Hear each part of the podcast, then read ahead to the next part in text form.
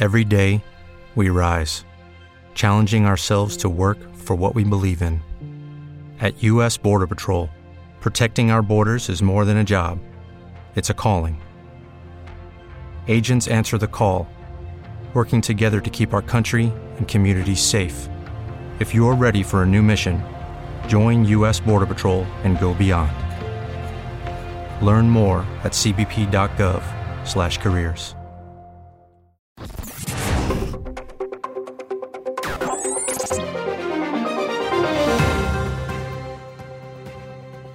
Olá, eu sou a Laura Pancini e começa agora o Exame Flash, um rápido resumo das notícias mais importantes desta terça-feira, 22 de novembro.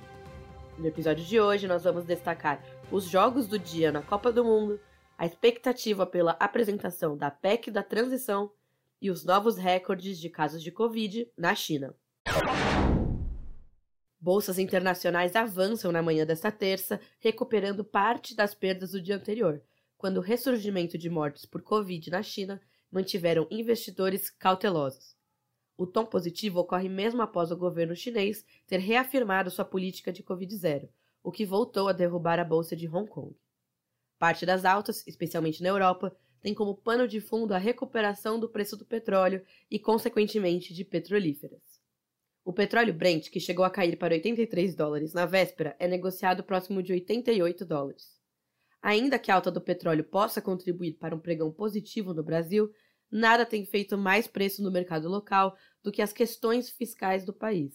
No centro das discussões, as propostas relacionadas aos gastos do novo governo e a expectativa pelo nome do novo ministro da Fazenda. Além dos movimentos macroeconômicos, as atenções também devem estar no encontro anual da Copel com investidores, o Copel Day, que terá transmissão online a partir das 9 horas. Pequim registrou nesta terça um recorde de novos casos de Covid em meio a um surto que provoca restrições na cidade, como o fechamento de escolas e restaurantes ou a imposição do teletrabalho. A China tem vários focos de coronavírus e registrou nesta terça 28 mil novas infecções, muito próximo do recorde histórico desde o início da pandemia, como informam as autoridades de saúde do país. A segunda maior economia mundial mantém a política de Covid-0 que gerou bons resultados no início da pandemia. Mas os focos recentes testam os limites da estratégia e as autoridades hesitam no momento de determinar confinamentos, como o de abril, durante dois meses em Xangai. Ele abalou a economia e a imagem internacional do centro financeiro. Por isso a cautela. A China anunciou em 11 de novembro a flexibilização de algumas medidas anti-Covid, mas algumas cidades já voltaram atrás. Vale ressaltar que o país tem um dos menores números de mortes pela doença. A expectativa nesta terça é que se conheça mais detalhes do texto final da PEC da transição, que busca viabilizar recursos no orçamento para programas do próximo governo.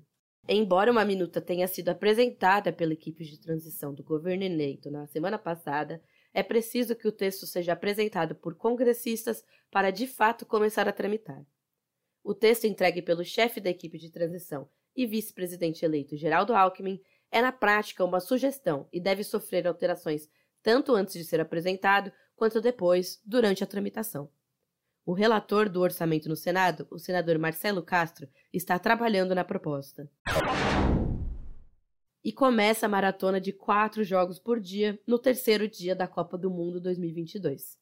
A partir de hoje haverá jogos às 7, 10 horas, 1 da tarde e 4 da tarde. A primeira partida do dia tem a bola rolando entre a Argentina, uma das favoritas ao título, e a Arábia Saudita. A partida marca a estreia de Messi em sua última Copa do Mundo. Já no segundo jogo, Dinamarca e Tunísia fazem partida pelo grupo D.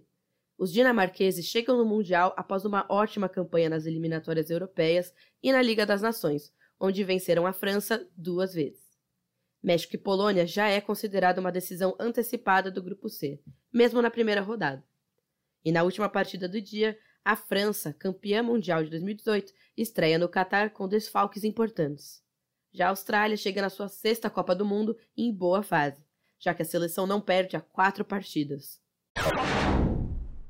Esse foi o seu podcast diário Exame Flash. Siga a Exame no Spotify e na Amazon, assine na Apple Podcast se inscreva no Google Podcast e no Castbox, favorite na Deezer. Assim você recebe uma notificação sempre que tiver um novo episódio. E para se manter sempre bem informado, acesse exame.com. Eu sou a Laura Pancini e eu fico por aqui. Até mais!